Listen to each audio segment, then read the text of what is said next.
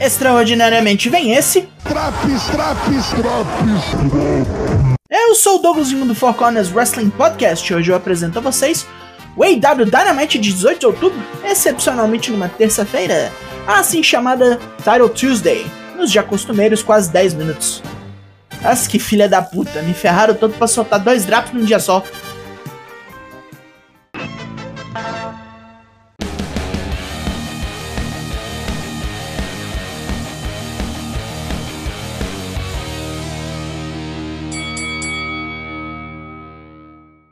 Estamos em Cincinnati, cidade natal do campeão mundial da EW. Bora aí pra porrada de trios. Luta 1: Best Friends vs Death Triangle, o título de trios da EW. Peck passa feito uma bala de canhão para bater em Orange Cassidy e é pego por Trent Beretta. Piruletas e grosserias de Penta e Fênix apavoram Chuck Taylor, que quase é morto num senton atômico. Não tem nem dois minutos de luta direito. Logo, um mergulho triplo do triângulo nos miguxos lá fora. Cassidy é torturado pelos luteadores. Trent e Chuck tentam salvá-lo e são sacudidos por uma Tower of Doom de seis pessoas. Puta que pariu! Chuck se recupera dando um pilão bruto em penta. Trent dá outro nele e Peck cata o martelo do gongo para resolver. Fênix toma a arma e joga longe. É para ganhar direito. Cassidy vem voado com Orange Punch em Peck e Trent mete um Strong Zero com Chuck em penta. Fênix salva o irmão com um mergulho, mete um cutter duplo em Trent e Chuck e acaba com o grandão usando um Blackfire Driver. O cinturão de trios ainda tá no México, e eles não precisaram de martelo nenhum para ganhar. Vídeo de John Moxley de volta a Cincinnati, local onde sabe que não pode perder. Voltar para cá com a carreira que tem hoje já é por si só uma vitória. Hangman Adam Page vem para a cidade com um plano e sua palavra de que ia derrotar Moxley custe o que custar. Ele sabe que pode, falta só cumprir. Ai, nossa, vai vendo, né? Britt Baker e Jamie Hayter prometem que uma das duas será campeã mundial feminina e elas vão ficar de olho no resultado da próxima luta. Luta 2: Hikaru Shida vs Tony Storm, pelo título interino feminino da EW, ainda. Nenhuma das duas está para brincadeira e é golpe atrás de contra-golpe. Shida subia nas cordas quando toma uma rasteira e uma bundada na cabeça para fora do ringue. Ela volta com uma joelhada aérea depois de apanhar e desce numa meteora para contagem de dois. Shida toma outra bundada e contra-ataca com Power Slam de lado. Tonha bloqueia o joelhão katana, mete um German Suplex, um tornado DDT nas cordas e deixa Shida no jeito para executar o Storm Zero. A turma da dentista mete a porrada em Tony depois da luta, na mais pura covardia. Saraya se lança na dentista com gosto, mas a situação só se resolve com o retorno de Riho, que mete um Splash em Hater. Isso aí me cheira uma daquelas Six Woman match daquelas bem mais safada. O Kingdom, Matt Taven, Mike Bennett e Maria Kanellis, agora está na EW, vieram lá da Impact para chegar no Rampage sexta passada. Tudo isso incomoda bastante Wardlow e Samoa Joe. Wardlow tem tolerância zero por desrespeitos à sua pessoa e Joe conhece esses três panacas de outros carnavais. Sabe bem lidar com eles e diz para esse bando de tontos escolher logo qual cinturão eles querem e vir pegar. René Paquette está com FTR, que está numa de colecionar títulos, mas ainda falta da casa. Eles querem enfrentar os Acclaimed pelos cinturões de tag da EW. Swerve e Keith Lee interrompem. O magnata acha que ainda não está na hora deles, mas para sua surpresa, Keith Lee desafia os dois para um combate semana que vem, valendo a vaga para pegar os rappers de pau. Como essa dupla ainda não rachou, eu não sei. Jay Little quer uma revanche contra Darby Allen. Sua derrota foi na roubalheira, diz o careca. Darby aceita os dois já começam a brigar aqui mesmo, mas Sonjay Dutch entra e Dar leva uma só daquelas, toma um socão fudido pra valer na cara, baixam a porta da garagem em seu estômago e Little entorta as pernas do Kid Suicida com Figure 4. Vem uma galera separar, mas o estrago foi feito. William Regal está no ringue com Tony Schiavone para uma entrevista que Maxwell Jacob Friedman interrompe antes de começar. Regal equipa seu soco inglês, mas Max só quer conversar, contar uma anedota de seu passado. Ele lembra de quando procurou emprego com Regal na WWE, calou a boca de geral numa promo e fez lutas boas na frente de Dean Malenko e Arn Anderson. Regal diz que Max ainda era jovem demais, 19 anos só, mas que pediu para que ele enviasse mais lutas e material de promo a cada mês. Afinal, Regal já tinha dado emprego a Claudio Castagnoli, John Moxley e Brian Danielson só com uma indicação direta. No terceiro mês, porém, Regal mandou um e-mail que MJF tem guardado até hoje. Mandou parar de enviar seu material, pois a WWE só contrata os melhores. E ele não acreditou que o garoto chegasse nesse nível. Max quase se matou depois de ler seu sonho esmagado, mas fazer isso só provaria que seus detratores tinham razão. E ele viveu para ver o dia em que Regal estaria velho, fudido e demitido da maior companhia de wrestling do mundo.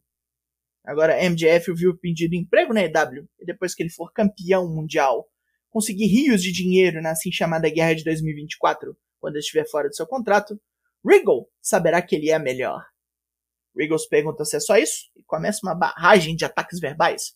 Se MJF passou só sete anos com essa raivinha, foi até tranquilo. Tudo que Regal queria era deixar MJF pilhado para se construir e ficar pronto para uma boa carreira na WWE, pois ele saiu de casa com 16 anos para ser todo quebrado em shows de wrestling mambembe, de parquinho, por pouca grana e ainda menos segurança. Tudo no sonho de uma carreira longeva. Ele quase morreu várias vezes, mas perseverou e enfrentou vários dos deuses do ramo. E hoje ele é considerado uma lenda viva. MJF fazer dinheiro não significa nada. Contratar outros lutadores para fazer seu serviço sujo é o caminho do covarde. O anel de diamantes que ele usa para bater nas pessoas é a arma de um covarde também. Regal usa soco inglês porque gosta de bater em gente. Ele então oferece as costas para Max bater, provar que ele é ruim de verdade. E Max não consegue. MJF pode ser famoso agora, mas ainda não se provou no ramo. Ele não é ninguém. Não é demônio porra nenhuma. Regal deixa Max para trás, devastado e confuso. Puta que pariu! Que promo! Que promo! Dos dois! Bizarro é o show ter que continuar assim, mas tudo bem. René Paquete quer saber dos Acclaimed de Billy Gunn que vão fazer agora que a tesourada foi roubada deles por Smart Mark Sterling? E a resposta é simples. Vão enfrentar Josh Woods e Tony Nese no Rampage pela marca registrada colocando cinturões de tag no prego. Parece bom para mim. René agora está com Brian Danielson e Wheeler Yuta. O dragão está decepcionado consigo mesmo pela derrota para Chris Jericho, mas está mais triste por ter falhado em convencer Daniel Garcia. Ele crê que o garoto pode se tornar até melhor que o próprio Brian. Yuta fica puto e não entende como Brian não vê a cobra que Garcia é, que foi tudo armado e ele fez isso para ferrar o cara em nome de Jericho. Yuta não queria ter conhecido seu herói, nem entrado no Blackpool Combat Club, pois Moxley, Regal e Claudio reconheceram seu sacrifício de sangue. Brian não. Dalton Castle está aqui e ele trouxe um monte de seus boys, um exército de homens seminu.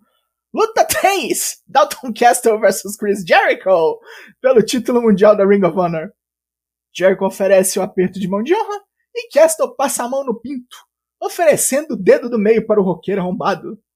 E aí é dada a largada da porrada, a trocação como feroz, até Jake Hager vir atrapalhar. E Castle manda seus boy atacar o coisão burro.